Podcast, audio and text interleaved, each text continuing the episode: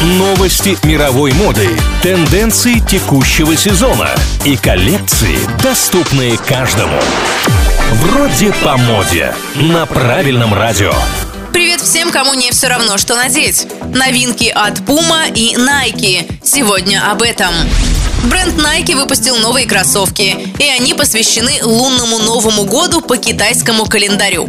Пара обуви украшена золотыми шелковыми драконами и серебряными кружевными вставками. Логотип бренда вышит на пятке над китайским иероглифом, который означает «удвоение счастья». Модель дополнила золотая бирка на язычке и глеты на шнурках такого же цвета. Новинка поступит в продажу 14 февраля по цене 32 тысячи рублей.